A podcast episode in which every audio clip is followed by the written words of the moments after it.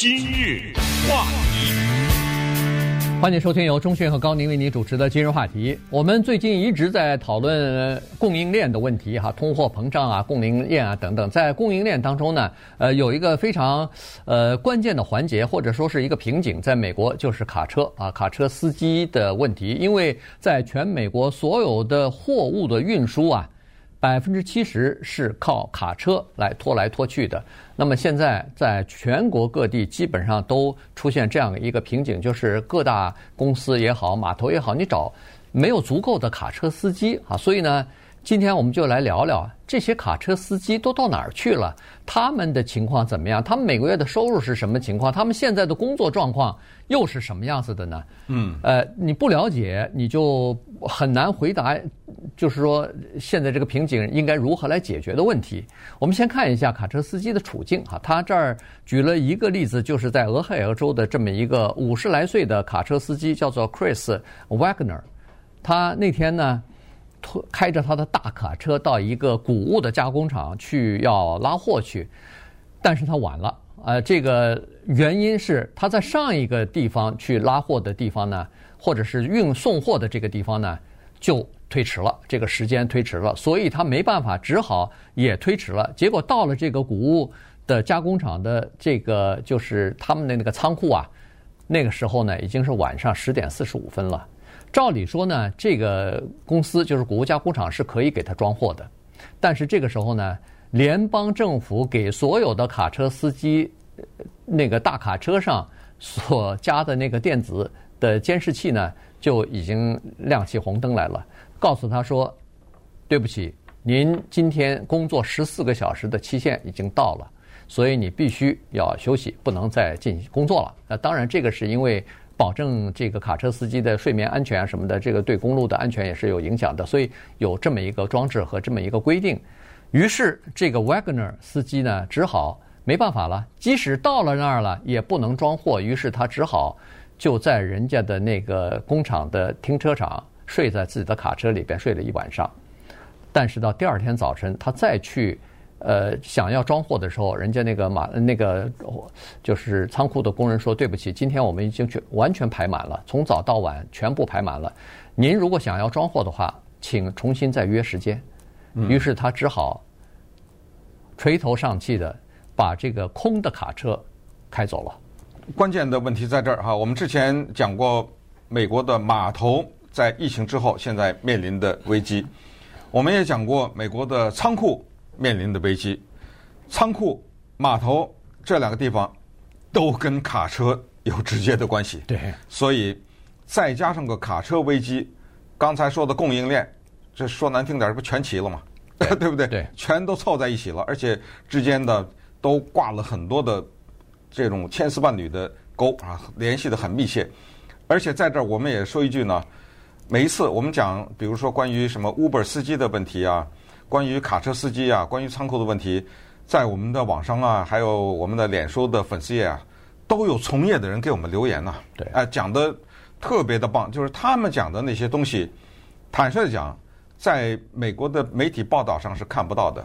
也就是说呢，美国的主流的也好，还是网站上的一些媒体报道的从业人员呢，他也就是个记者，他并不懂。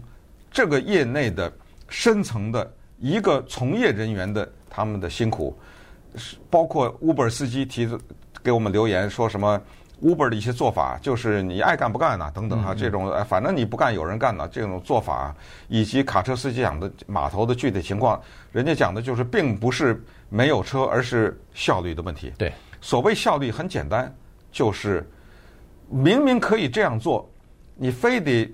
绕一下，或者啊，非得增加一些障碍啊，什么之类的，并不是缺卡车，而是缺的是效率。那刚才说的这个事情也是这样。实际上呢，这个里面当然也两方面的看。政府对于开这种大型车的呃司机的管理是非常必要的。我们电台组织听众去旅游，哪怕就是在加州 范围内的旅游，有的时候我们会跟那个司机聊，而且看。你看他每到一个地方拿那个登记啊，对，他那个表啊登。后来他就说，这种联邦的机构、州政府的机构对我们这些卡车司机啊看得很严的。你什么时间你必须得休息，因为你要知道，我们听到的那一些重大的大巴士的事故，有的时候都是司机什么睡眠不足啊，啊对造成的，这不得了啊！对于飞行员什么喝酒的这种管理，那是必须的呀。还有就是关于这种大卡车，现在都是电子追踪了。过去什么？你拿个日记本在那填，对不对？今天到了几点几分到哪儿？你开了多少英里？呃，你休息了多少多长时间以后，你才又重新启动的这个车？你是往那个小本子上填？现在全都是电子追踪，你都撒谎都撒不了，对不对？都是跟着你。刚才说的那个卡车司机这一个例子就是啊，都是电子的追踪。你再一听说他已经超过了十四小时或者接近了十四小时，这不是吓人吗？嗯，开车开十四小时啊？可以吗？对不对？对，当然肯定他不能连续了，中间有些休息。他就是工作日，就这一天当中啊、呃，这二十四小时的里面，你可能不是连续十四小时，但是你可能装卸货啊，反正你就是最多不能超过十四小时，这已经很过分了，高了，这已经很过分了，对不对？对。所以就从这一个例子，你就至少知道了诸多的理由当中的一个，就是为什么人家不去开卡车十四个小时啊，对不对？这个。是一个问题，同时也凸显了在美国有卡车司机执照的、有开卡车执照的人，可能成百上千万，光加州就是四十六万，对不对？但是真正的我拿到了这个执照，我不去开的人啊，都超过一半了。嗯，你想想这是什么原因？对，一般来说呢，这个卡车司机他的计费啊。呃，就是这个卡车公司也好，这个什么给他付费的这些呃公司也好呢，他是按里程算的，就是说你开一里多少钱？嗯，所以呢，你可以想象，在码头他等这个时间是浪费掉了。高速公路堵车，哎，高速公路堵车他浪费了，因为有一些卡车司机，你说他为什么愿意在呃避开高峰时间，他愿意晚上去开车？因为白天那个开车他是第又费神。而且呢，又赚不着钱，因为他走不动啊，走不动了以后，堵车的时候，一个人要不就是心情特别的烦躁，要么就是非常容易疲劳，谁都愿意开晚上的那个车。对，你上班比较早，但是你走高速公路走的不多。对，你像我来的比较早的时候，在二一零公路那个时间啊。早晨六点来钟，五六点钟那个时候，全是卡车，对对，全都我我这个夸张了，全是就是到处就是很多，左右前后全都是大的长的那种卡车，运货的卡车。没错，他就是想赶在上上下班的这个高峰期，他在开哈，所以。呃，他们是这样的。那么好了，到码头去，一般来说，如果效率高的话，你等两三个小时是正常的，然后提上货就走了。头两个小时是叫做免费的，这两个小时等于是卡车司机搭进去了，哎、呃，搭进去了。这两个小时是赚不到任何钱的。超过两个小时以后呢，呃呃，就是不管是船船公司呢，应该是给他一些补贴的，就是说每等一个小时，因为人家的时间也是钱呐，呃，等一个小时也算是给你一点补贴。然而，这些卡车司机经常不去领或者不去申请，理由很简单，你申请个十次八次可能能拿到一次，所以在这种情况下也没多少钱，所以呢，在这种情况之下，卡车司机说算了，我就我就省得麻烦，还填各种各样的表什么的，也申请不到，也很很多情况之下，所以他们就不去领。好了，现在码头上的这个等待的时间啊，从原来的两个小时、两三个小时。现在动辄七八个小时，有的时候等十几个小时。你可以想象，这种时候如果一次两次是可以理解，如果一个月我要好几天都是等七八个小时的话，人家卡车司机还要赚钱吃饭，还要养家呢，是对不对啊？呃，对，美国的卡车司机都是些什么人呢？男女比例是多少？比如说多少是女的，对不对？开这种大卡车，关键的问题在这儿，他们的收入是多少？这么辛苦，这能够换个几十万，对不对？那也都花得来了。那稍等一会儿呢，我们就来把这些问题啊，统一的来归纳一下，然后就发现，再加上政府的种种的监管啊什么，就使得美国现在有一个极度青黄不接的叫做卡车司机荒啊。此时此刻，美国有八万个空位，就需要八万个卡车司机，八万个呀，这马上。圣诞节什么这礼物 对不对？哪来呀？那么稍等会儿，咱们来看一看这些情况。今日话题，欢迎继续收听由钟迅和高宁为您主持的今日话题。这段时间跟大家讲的呢是美国卡车司机啊，呃，现在缺啊，缺人，缺的厉害。那么各个公司现在都是要么提高薪水，要么就是有签约奖金啊等等，呃，来招聘，但是仍然还是呃没有办法招到足够的人啊。这里头有几个原因，刚才有一些原因也跟大家说了，就是效率不高的时候呢，造成卡车司机的等待时间太长，那就直接影响他的经济收入了哈。所以呢，呃，有一些卡车司机。码头的活儿都不接了，都开始要不就是跑当地的这些呃送货接货，或者说干脆就跑一些稍微长途一点的，比如说跨一个州，因为现在只要一跨州，那个价钱马上不一样啊，马上就涨起来了。所以有些人呢就开始做这个生意了。那去跑码头的人就开始越来越少了。那卡车司机现在情况是这样子哈，就是说。呃，现在卡车司机年龄呃太大的问题呢，已经逐渐的变成一个事儿了哈。所以，呃，现在的统计数字是，卡车司机里头有三分之一的人是五十五岁以上的人。那这些人你可以想象得出来，他们随时都可能退休啊，他们随时都可能离开这个队伍啊。那需要的就更多了。现在开这个大卡车和开这个 tractor trailer 啊，就开那个可以再拖一个车的，哎，那种。大卡车的年龄呢，现在是和那个呃，就是喝酒的年龄是一样的，是提高到二十一岁了。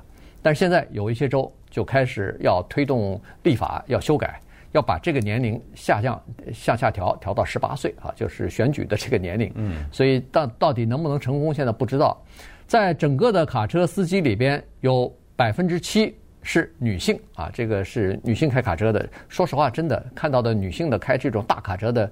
呃，人数是比较少的。关键问题是这么辛苦吧，他还挣不到太多钱。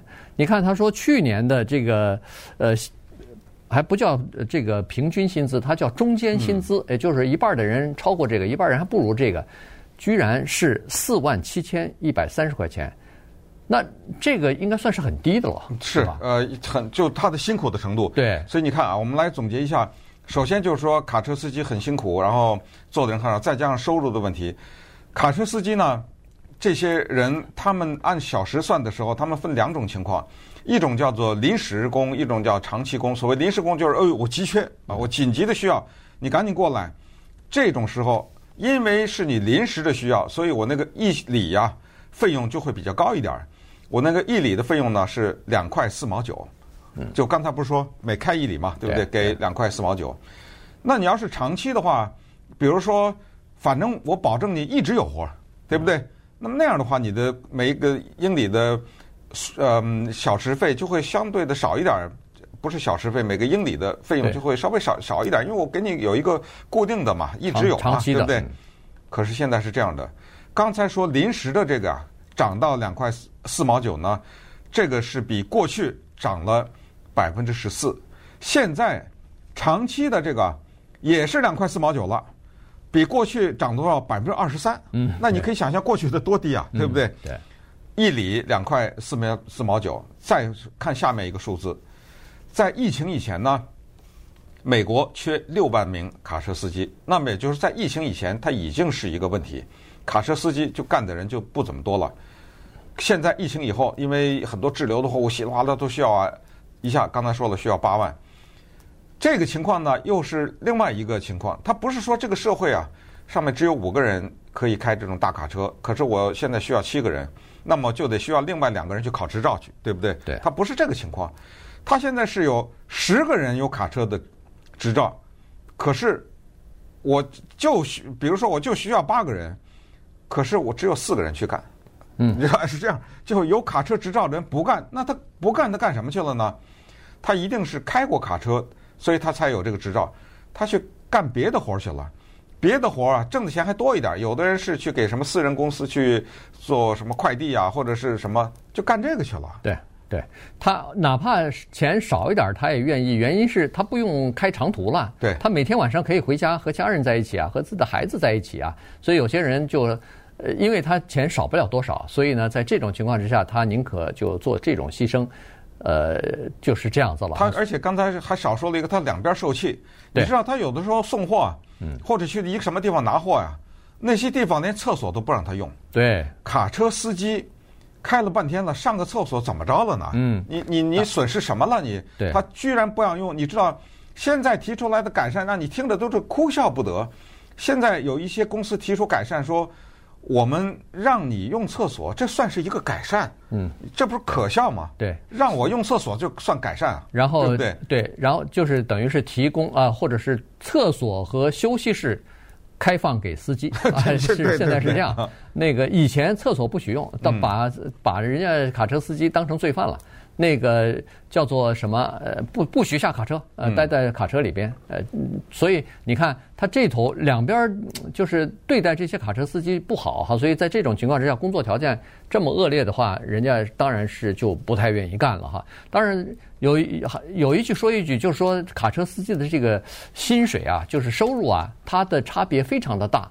在有的地方呢，它可以超过十万块钱啊每个月，但有的地方呢就稍微的低一点哈。这个是根据地区不一样。我相信洛洛杉矶地区的这个费用应该是比较高的。我记得咱们好像讲过，给那种码头开卡车那些人的十几万的都是。对对对，可能会超过十来万。因为包括给那个什么呃 UPS 啊，给那个就是什么呃 Amazon 啊，他们不是有的时候都保证你什么九万块钱年年薪啊什么的都有这种哈，所以。它是呃收入的情况是不一样的。现在有很多专家和大卡车的司机，呃，大卡车的公司呢都在说，其实卡车司机啊不缺，人很多。刚才说过了，拥有这个 A 执照，就是开那个商业卡车的这个执照的人非常的多，全美国好几百万的人呢。关键是要提高效率，要把这些效率提高完了以后，呃，改善对他们的态度。在这种情况之下，有很多。呃，卡车司机是愿意回来的，因为他们为是为什么开卡卡车呢？因为这个卡车开开卡车是比较自由的，基本上没什么人管你。然后如果要是这个交通呃，就是比如说畅通的话，晚上开那个高速公路是挺挺，就是他们挺喜欢开这种开这种路的哈。所以呢，关键是工作条件和薪水要上去才行。